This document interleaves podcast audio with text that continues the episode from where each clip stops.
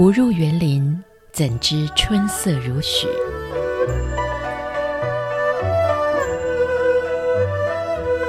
不只是昆曲 Podcast。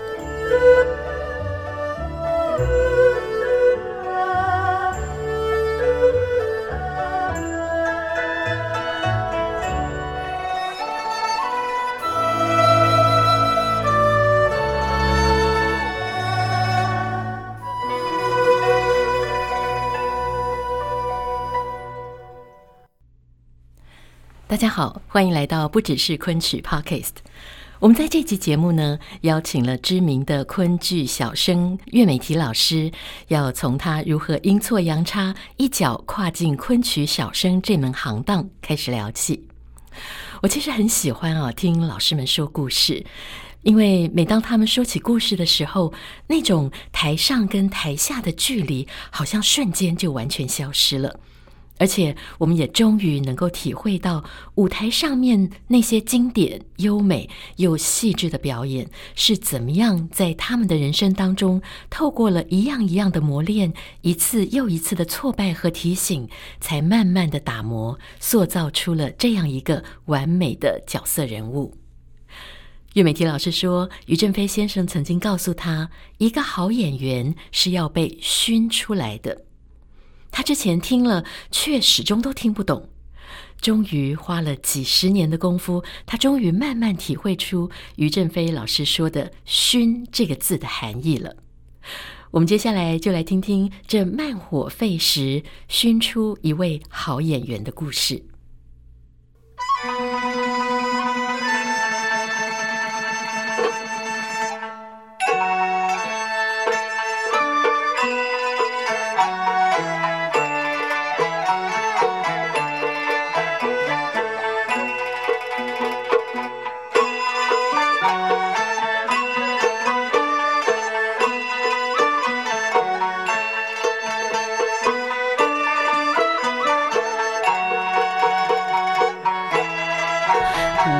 在舞台上面纵横待多少年了？嗯，我是，嗯，十二岁进戏曲学校的。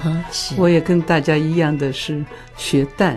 就是女孩子学女女的对，对，这点让我非常的惊讶。老师是从花旦开始是学的，不是一开始就进入小生这个行当。学了四年旦以后才改小生的。啊，为什么会有这样子的转折呢？啊，那是因为也是一个非常偶然的机会。嗯，我跟了于正飞老师和严慧珠校长，是二位校长到北京去参加一个出国的演出。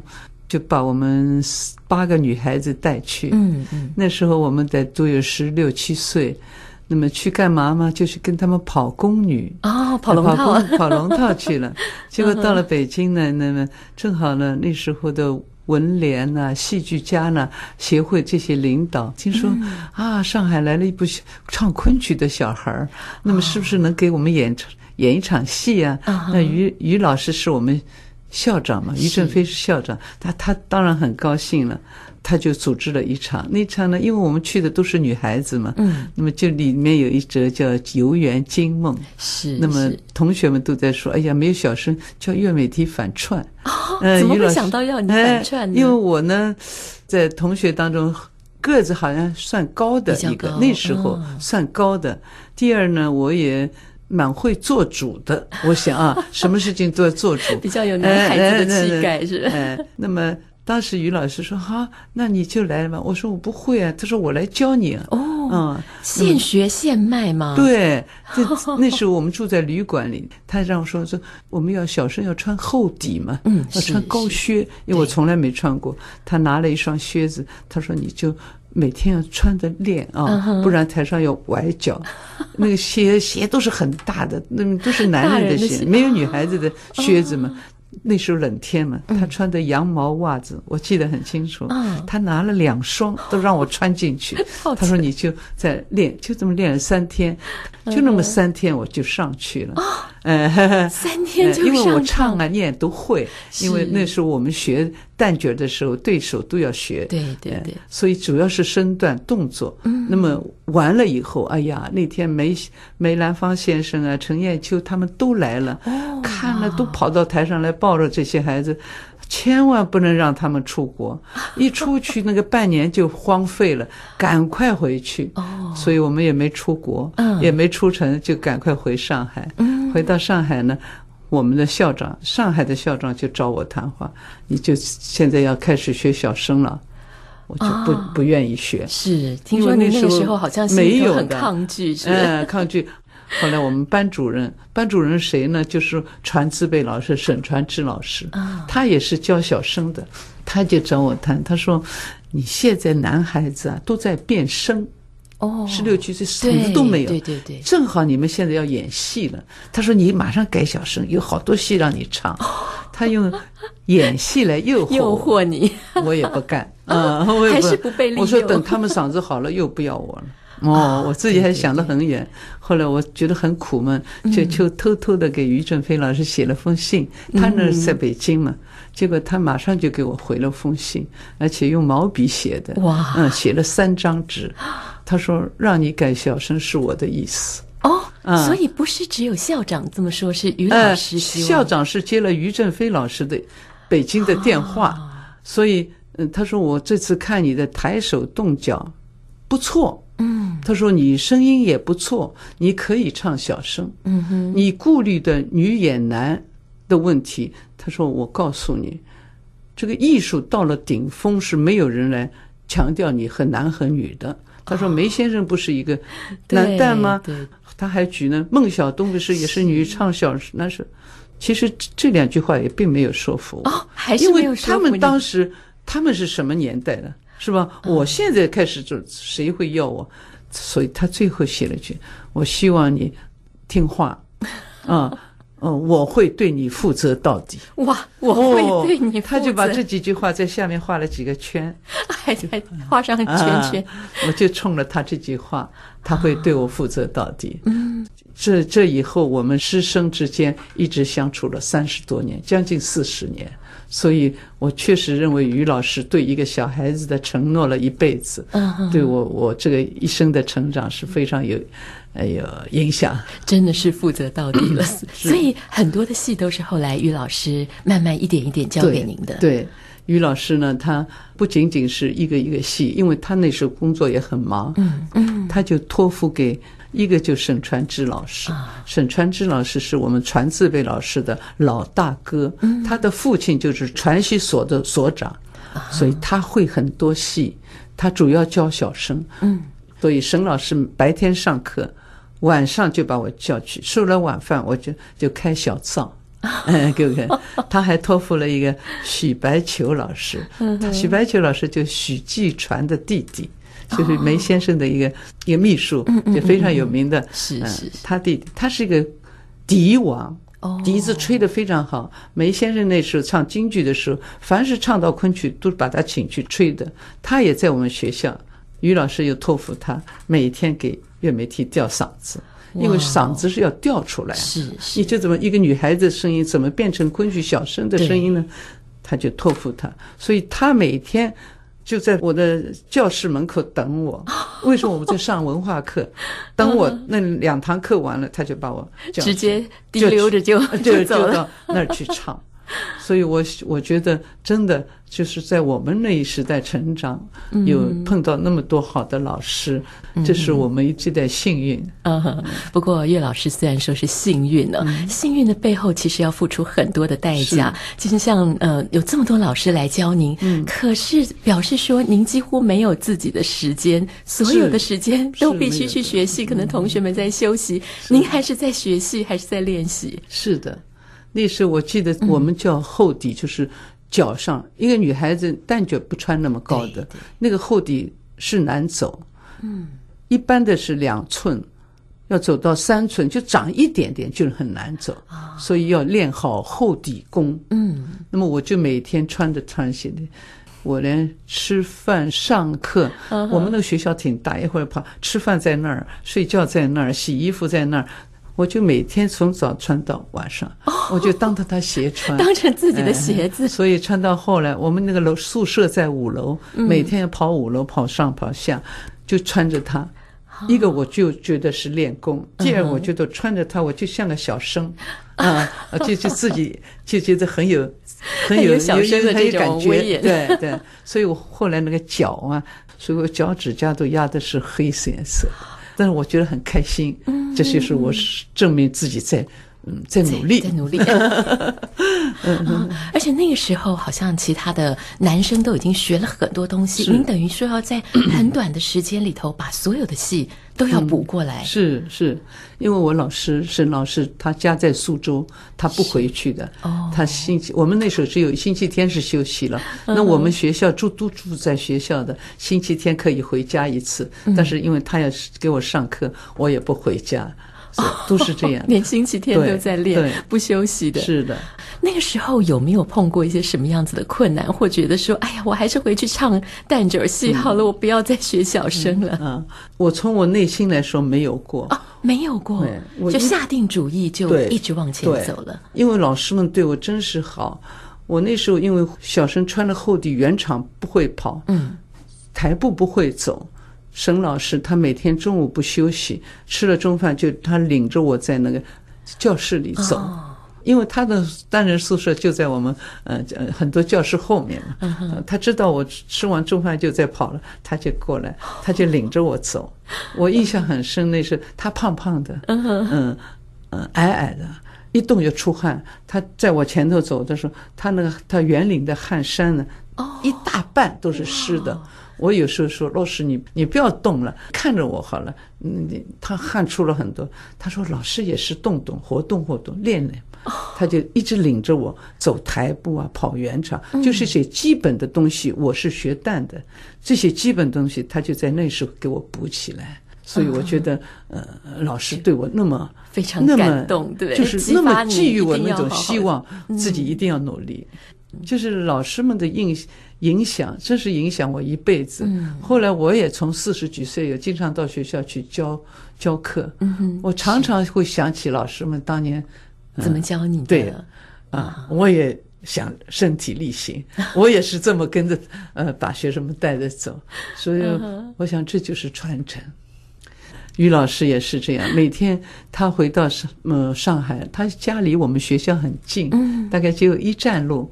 他总归说，吃完了晚饭，学校里没事，你就到我家来。哦、我就到他家，他就给我拍曲子。嗯，他是非常有名的曲家嘛。对对。那么唱啊唱了一个多小时、两个小时，他每次唱完，他们那个那个犄角又约上一个角啊。他说明天再来啊。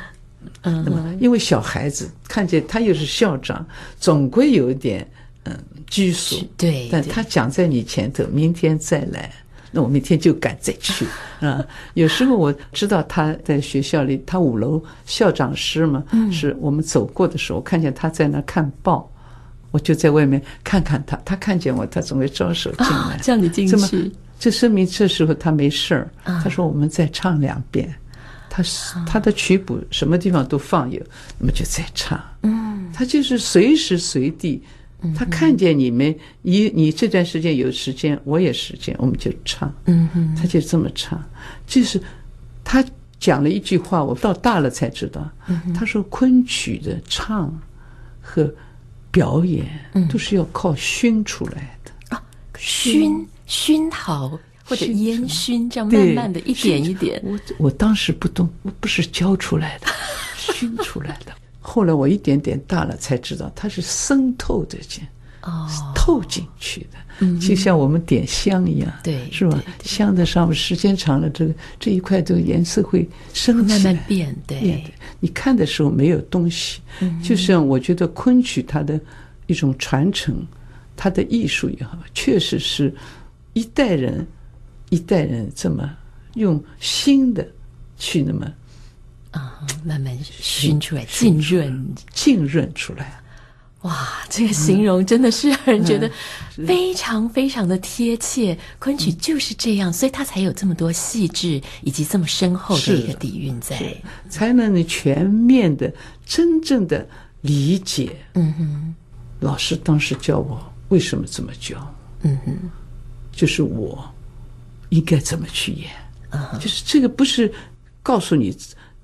你教的时候，他你再讲，我就教学生时，我感觉到，我把我懂得东西，我再讲，他进不去，他可能不理解，也你问他懂了？都懂，点的，但是他没有真正的进去，没有体会，没有体会。这个呢是跟着他的年龄、学术、学识和他整个各方面的一种人生的经历、知识的成长和修修养的成长，这个过程就是一个。对学生也是熏导的过程。嗯等到他到了一定的年龄，他把所小时候你所讲的，他都悟到了啊。那么他出来的东西就两样了。因为昆曲特别讲究什么？表演上我们讲究一种气质，嗯哼，在演出上讲究一种意蕴，嗯哼，就意境，就是那那种美啊，不是说你三年五年或者十年你就可以把这个戏演到一定的水平，也不是的。所以昆曲它有时候它的难度，或者是一个现在学的人不多呃，看的人也不多，觉得它难，敬而畏之。呃，它确实有很多东西，它有它是要有一个时间，嗯，它是慢慢的浸润出来，慢慢的熏出来。那么老师，您从呃旦角转成小生，嗯。到您觉得您真正的能够展现出小生的味道，嗯、把于胜飞老师的东西做得很好，甚至开始加入您自己的一些诠释跟您自己的味道的时候，嗯、大概这当中经过了多少的时间呢？经过几十年哦，真的 几十年。因为演员也有阶段性的，嗯哼，二十几岁的时候风华正茂，嗯，很漂亮，你一开口，人家就说好啊，漂亮就可以了，大家自己也。也觉得自己台上很很有灵气，也可以了。但到了三十几岁这个年龄段，听到的声音就不是这个声音。哦，当然我们三十几岁那个年龄段正好是文革。啊，我们也没有演到戏。我说我说的三十几岁就是文革结束以后，我是三十七八岁的时候，那时候再演戏，觉得丢掉很多东西了，自己一下子找不回来。不晓得去抓什么好，心里很很很恍惚，嗯，有时候很自卑，没有自信，嗯，没有自信了。这时候我觉得幸运的就是老师都在，哦，老师们还陪着你，于老师还在，沈老师还在，嗯哼，哎，老师们讲的话，我觉得真是醍醐灌顶，嗯哼。我那时是最怕人家说我女小生，嗯，女小生有一种脂粉气，啊，女小生呢，呃，一时好像嗯气质不够，我最怕听这个话，啊，我就觉得这样就是就是哎，代表好像不是觉得你是真正的小生，对对对，就就就前面加个女，我没有资格是在昆曲这个小生行当里，因为那时候女小生就我一个人，嗯，没有，我就心里很痛苦。所以我后来我写过一本书，有写一本书 叫《孤单的女小生》。对，其实我不是说我一个人，我就说内心非常孤单。嗯，我想去模仿，就是外形。我模仿了外形以后，自己觉得心里空空的，是什么东西呢？就这个这个阶段让我找了很久，有一段时间我就回炉学习。所谓回路，我再到老师那儿去，重新从那个最早的基础开始再录哦，全部重来。嗯，那我说的回路就是这个意思了，是是，就是自己给自己想。还有我我面壁，我就真的就是自己检讨自己，自己自省，我到底学了点什么东西？我到底是怎么演戏的？我到底领会了老师多少？就自己去面壁。我觉得这前后有四年。将近这么长的时间，哎，当然也演戏。那时候演戏是没有自信的，嗯，眼光是没有，眼睛里是没有东西的，嗯。那时候因为思想混乱、彷徨，而且那时已经将近四十岁出头了。我觉得经过一个文革，自己也不保养，又人又粗又，哎呀，所以整个就是一个没有自信。所以我曾经想改行。哦，真的，我改行，我现在我去学导演去了，呃，学了两年导演，又跑回来。我觉得，而且还是其实心里头，但是心里头还是放不下那个自己舞的舞台，所以这个以后，我觉得我变了一个人，嗯哼，就是自己逐渐的就从内在的去去找回一些东西，去理解一些东西，呃演戏的时候，也去有意识的，嗯，就是脑子一点比较清楚了，自己应该要怎么演，为什么怎么演，就像一团的乱的丝线，就一根根去把它捋出来，捋出来，捋捋当然也捋不清楚，有时也捋不清楚，但是坚持，坚持，坚持这么做。嗯，所以后来我自己认为，后来几个戏啊，我就是从从那儿开始，嗯，一点点，因为我后来老师们都老了了，身体也不好了，他只能跟你说了，我就把老师说的东西想象出来啊，把它捋出来，把它做出来，嗯，比方说那个《玉簪记》当中有一个问病，那个戏就是一个小生面对三个人，一个是。庙场他的情人，一个是姑奶奶，对对，姑奶奶是个安官的官主，一个就是啥，他小书童。当时我学的时候，我觉得他就是一个过场戏，不大，二十分钟不到，我觉得是过场戏。但是老师当时跟我说了这句话，他说这个戏啊，小生是主要的，你要把他们三个人都领着走，哦，领着走。怎么个领法？对，怎么领？怎么个领法？嗯哼，我在看老师的时候，我就看见他的眼神，哦，眼神气息的领，他的气息在动，不是死的。哦，我领悟到了。而且他说这个戏是叫问病，是吧？问病，他是真的生病还是假的生病啊？我就问了，你说呢？老师说，你去想想看。哦，他也不给你答案，他也没给我想。但是我后来他又讲了一句：“这个生病的人的眼光是近的，因为我们眼神都是放远，对，远就亮。他说是近的，近的怎么看？那么我就想到了，这是表演一个眼神。我就回答他老师：这是也真也假。嗯，哎，他说对，就是有真有假，因为这个戏是个喜剧，对，轻喜剧。”所以这些东西我都那时候我其实老师在我当年我学的时候都讲过，嗯哼，我没有听进去，没有领悟出来，没有领悟进来。那时候讲我说的当年就是我学生时代，文革十年以后这些戏都忘了。啊。八十年代讲的时候，那是我通过自己的面壁以后，我这些都懂了。啊。我懂了以后，我就去想，嗯，就去悟。老师，因为那时候他已经半身不遂，哦，他就不能示范给你看，嗯，他就是讲你要趴在桌子上。我说怎么趴？他说假，你一个人病啊，他是又懒又病，又懒又病，他不愿意跟人家讲话。他就那个年轻的男孩啊，是他那种。呃，在那种很优越的环境当中长大，他带有一种嗯，又有点撒娇，撒娇，哎，又有点 经不起一点点折磨，他就 就那个样子。哦，我灵魂，我就趴给他看，他说对，就那么趴，嗯啊，他说那个眼神，他眼神好，因为他半身不遂，他不能动，但是眼睛好，嗯嗯嗯，眼睛他就。他让我看那个庙长的眼神，他是直的，嗯，姑奶奶眼神他是提防的，嗯哼，他老在提防他，嗯，对，他把那个眼神分出来，我一下子心里就抓住。听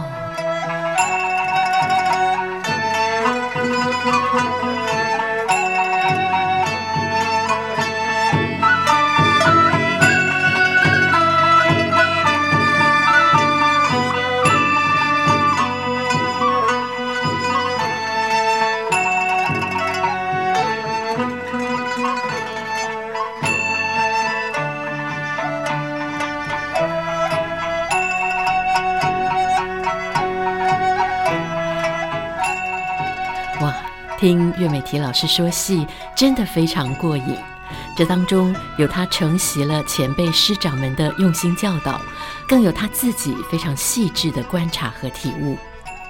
但是，除了文革所带来的冲击之外，在您今天所看到成功的舞台人生背后，岳美缇老师其实也经历过许多的失败、批评，甚至他在迷惘当中不断的摸索。害怕自己找不到方向。然而，岳美缇老师完全不忌讳、不隐瞒，把这样子的经历都与我们分享。在下一集节目当中，他就要告诉您他的失败，他所受到的打击，以及他怎么样终于摸索出成为舞台上最具书卷气、最被大家喜爱而且称颂的一代金声。好，我们今天的不只是昆曲 Podcast 节目就为您进行到这边，谢谢您的收听。别忘了下一次节目，我们继续来听岳美缇老师谈她的小生之路。